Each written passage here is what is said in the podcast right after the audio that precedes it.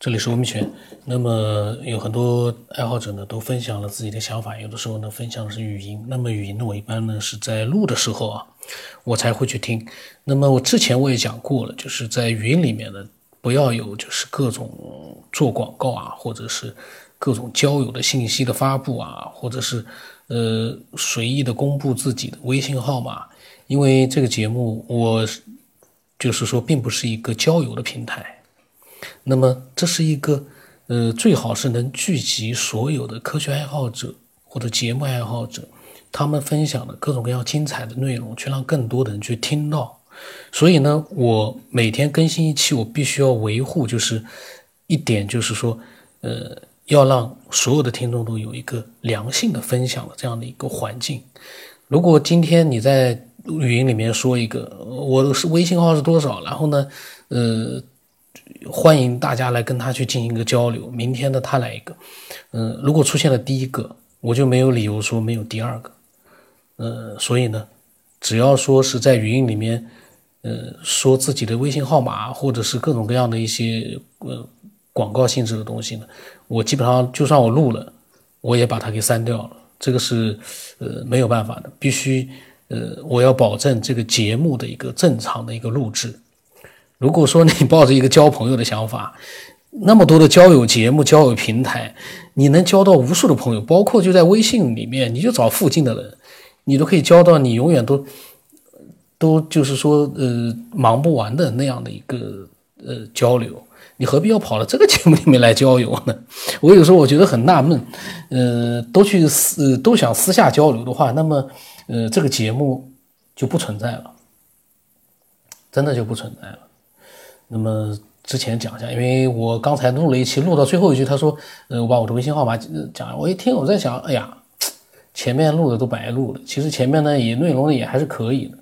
可是呢，我要去切割它，我不太想去费这个功夫了。呃，跟大家说一下吧，这个是呃为了这个节目的一个未来的发展，呃，我必须要做到，否则这个节目早就不存在了。嗯，所有人都会去。乐于去在群里面，或者是在呃私下两个人去做一个更多的交流，那我们喜欢的听众去听什么呢？如果这样子的话，其实我可以跟好多的人去开心的去交流，但是其实我都并没有去做，因为我的目的是要让更多的人听到更有价值的一些东西，而不是说开心的去跟某一个人。去做一个呃掏心掏肺的那样的一个沟通或者是交流，那不是我想做的。事先跟大家说一下，那么菊英呢，他呢为了分析我跟回家之旅之间的一个分歧呢，他把所有的呃回家之旅有关的节目全部都听了，在之前的两期里面啊。两集里面的，其实大家都可以看得到，哎呀，举英这个人把所有的这个有关的节目全部都归纳出来了，这个太牛了，因为他 归纳出来的内容，比我和回家之旅两个人，嗯，你回过头来再去，呃，去回顾一下讲了些什么样的内容，他更清楚，因为我们已经回顾不清楚了，嗯，那么他听到了四百三十二期到四百三十四期的时候呢，他说这几期里面的主要内容啊。第一个呢，就是转述和洞悉宇宙的光明使者交流的内容。第二个呢，就是说科学在物质层面的研究呢有局限性，量子科学呢可能更有帮助。科学呢在逐步的揭露真相，最终可能揭露与佛陀和老子同样的真相。那么这个呢，关于这个就是揭露与佛陀、老子同样的真相的这一段呢，它是呃括号讲了一下，就是说这这个是在。四百三十四期，十三分五十秒，讲到了这个内容。那么第三个呢，就是表述自己对闻之其他人观点，就听到其他人观点时所持的态度。那么这个时候呢，他就对这个节目这几期节目的主要问题，呃，做了一个分析。他说：“回家之旅老师啊，认为他的体系完整，论证严密，也认为自己呢没有能力分辨其。”内容真实性就是光明使者的那个交流的内容，只是做内容的转述，并且在转述的过程当中呢，表达了对其中若干内容的认同。但是由于呢转述内容并不准确、不完整，类似于在两百一十九期的时候呢对越地关系的一个转述和态度，也是相同的，就是说也有点不不准确、不完整。他同时呢也没有讲述自己的思考分析的过程，所以呢会给听的人啊，呃造成一个感觉就是零散、模糊、缺乏说服力的这样的一个印象，导致呢信息传递的效率比较低。他说这几集里面呢，可能是因为这样的一个原因啊，就是导致了这个信息传递的效率比较低。就是他转述人家的内容的时候呢，嗯，并不是很清楚，也不是很完整。这个呢，就有的时候呢，就是可能把一个比较呃容易被人接受的内容呢，把它就弱化了，到最后呢，反而缺乏说服力。当然，呃，菊英呢说是这么说，但我个人不认为啊，不认为这个光明使者交流的内容是有多么的。呃，有说服力啊，我就不相信这个宇宙有个光明使者去专门去跟一个呃地球上的一个普通人去交流那么多的关于宇宙的呃各种各样的内容，我不太相信，这个是我个人的局限性可能。那么，然后他说四百三十六期主题呢和主要内容就是关于物质和灵魂的想法，那么里面讲了一些，就是说，比如说神是一种象征性的能量，那么物质本身也是能量。意识不是灵魂，灵魂是高于意识，在第七或者是第八维度空间，呃的存在。那么他打了括号说，他说九天在这个地方指出，应该详细说明为什么恰好是第七和第八维度，具体意义是为什么？呃，然后说呢，这个这个存在呢，就是这个灵魂啊，呃，这样的一个存在呢，是能量的聚合。这个里面他又提到了第七维度和第八维度。我说句实话，超过这个三维之外的维度啊，我都在想，如果你要是去讲的话，你一定要把它说得清清楚楚，让人家明白才行啊。不然来个第七维度、第八维度，这很简单，我第七十维度、第八十维度，这种让人都摸不着头脑的东西，你讲了，呃，听的人也不懂。你自己说句实话，呃，要让你解释，你肯定也不懂，你没办法解释。因为这都是已经超脱了我们人类的所认知的一些范围了，我们人类对这个没有认知了。这种维度的概念仅仅存在于科学家目前的一个呃猜想、假设和脑洞里面。所以呢，如果说你要提到了超过三维、四维的这样的一个概念，可能要把它描述清楚了，听的人才会弄听得懂。这是我对第七、第八维度的想法。那么他又听到了四百四十期。那么这一期呢，主要是一个呢是关于人工智能的想法。呃，那么讲呢，就是有人会认为呢，回答之旅认为啊，不一定会向坏处发展。那么还有一个内容呢，就是九天，就是我对网络上第三帝国飞碟的传闻的反驳、传言的反驳。呃，因为我不认为第三帝国德国那个时候真的是造出了飞碟。飞碟造出来的话，说句实话，那个年代造出个飞碟，我不知道有多少人相信啊。呃，我个人觉得那个都是网上的一个吹牛。呃，然后第五百六十六期呢，是对节目的一些想法，也就是我和回家之旅啊，可能谈论了一些对节目的想法。那么五百六十七期呢，呃，主要是关于意识、灵魂、能量的一些看法。那慢慢的内容多下来的就是下面了，下面呢。就是第六百二十五期和六百二十七集，呃，主题和主要内容呢，第一个呢是，一切都是能量，只是频率之间有差异。第二个呢，就是现代科学源于西方哲学，是二元论的结果，其基础有缺陷，所以内容不完整，未能把物质和能量视为一体来研究。那么九天呢提出应该不应该贬低科学，然后呢两个人呢对这个。那还进行了一些探讨，然后这个菊英呢就指出了一些主要问题和他的一些分析啊。我觉得最有价值的是他对这些问题的一个分析。他说这个地方啊对现代科学的批评存在的问题呢，跟前面其实呃所讲的这个是一样的。就回家之旅老师反对的是有局限性的分裂对待世界的研究态度和方法，并且认为现代科学已经呈现出这种面貌。这个观点可能和听者的直觉相悖，也是导致抵触情绪的产生原因之一。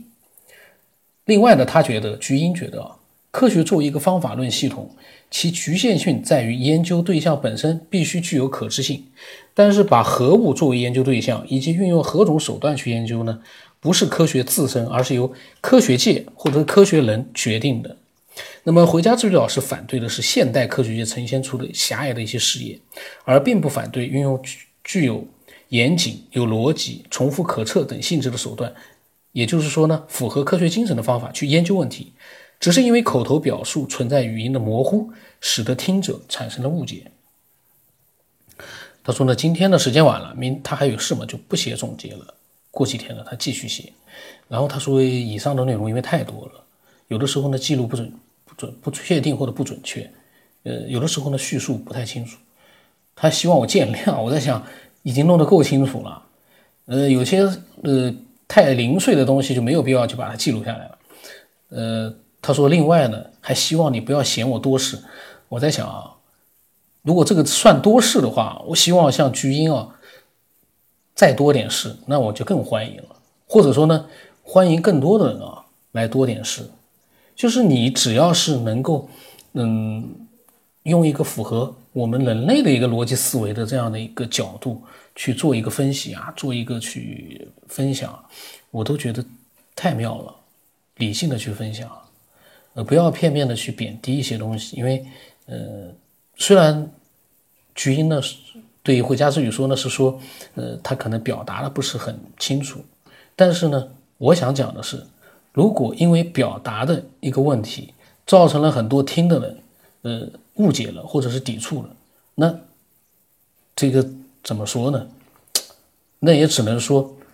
这个表达出来的被我们所抵触和误解的内容，那就是他表达出来的。我们不能因为说去再去帮他找一个理由，就是他表达不清楚，所以呢，呃，造成了一个误解。在我而言，语言表达就是这样的。你如果表达的不清楚，但是我们是不会知道的，我们听到的就是你表达的内容，你内心的东西。就像我每一次录节目，录完的时候，我在想，哎呀，我心里面好像好多东西我没讲出来啊，内心的东西你没讲出来，我们没有办法，也没有资格去猜测，我们只能从你表达出来的内容去做一个我们的理解。所以居英呢是做一个，呃，对回家之旅呢，他是听了那么多节目，他可能是对回家之旅内心的想法呢有了一个感觉。可是从我们的角度来说，我们只听讲出来的内容，而不要去，我们不会去探究他心里面真正想要表达什么意思。那就是我们去帮对方去做一个假设，有的时候呢，就太复杂了。两个人聊天，我的去揣测这话是不是因为我理解错了，但他表达的就是这个意思。那这个话是不是他内心呃想表达的是另外一个想法？可是呢，表达出来呢没有表达的很清楚，这个就太累了。这是我我我现在的想法。其实呢，我更欢迎就是像巨婴这样，去理性的做很多的分析，嗯，非常的牛。然后呢，我看了之后，我因为当时已经很晚了，我一看，哎呀，我一看巨婴又发那个分析的东西过来了，那个时候都已经一点半了，因为我看得到时间的。我一看，我就连忙去看了一遍。然后呢，我说我刚睡了一会啊，突然看到，我感觉。你这个真的是蛮牛的，因为很多之前的聊天都忘记了，居然呢又被你重新全部整理了一下重点。不过，即便你把这个重点整理出来了，还是记不住了。我呢只是觉得非常的佩服你。我对居英在讲啊，我是希望看到更多你自己的想法，然后思路清晰理性的人啊，所描述的内容往往更容易被人接受。我期待。嗯，有的时候你表达一个问题的时候，其实同样一件事，我以前节目里面讲过。同样一个东西，一件事情，一百个人他分享过来的，假如细节比较多的话，可能每一个人都描述不太一样。因为什么？真实的那个东西，百分之百被还原出来是不太可能了。但是要看谁的还原度高。这玩意是需要一点思路清晰，确实是要的，然后也要理性的，没有参加自己个人的一些各种想法去，呃。夸大它，或者是怎么样改变它，一定是完整的，尽可能的去做一个描述，这才是因为我们没有办法根据你的话，我们再去揣测他是不是描写的，呃，是不是表达的不太清楚，那个实际情况会不会是这样那样，那个就没有意义了。我们不要去猜测。我个人觉得，揣测的这个经历，呃，还不如像菊英这样，呃，把自己的想法放出来，因为他这个是有一定的揣测，但是呢，他呢更多的是自己的想法在里面，所以呢，就我感觉就非常的牛。然后呢，他他跟我讲，他说他听到中午的时候才听了三分之一，他突然觉得自己是不是要疯了，但是他相信这件事情是有意义的，最起码他自己。可以把这件事情做一个案例观察，了解误解产生的原因以及如何避免，学习到如何更有效率的交流等等。所以呢，他就咬牙坚持了下来。不过呢，听到最后确实感觉精神快涣散了，因为那个聊天里面内容太零散了。那些内容我可以想象得到，菊英他在听这些内容的时候啊，这几十集的内容的时候，那是什么样的一个精神状态？但是他坚持下来了，然后呢，他把它全部归纳出来了，也把自己的分析呢放进去了。嗯，他把它做一个案例，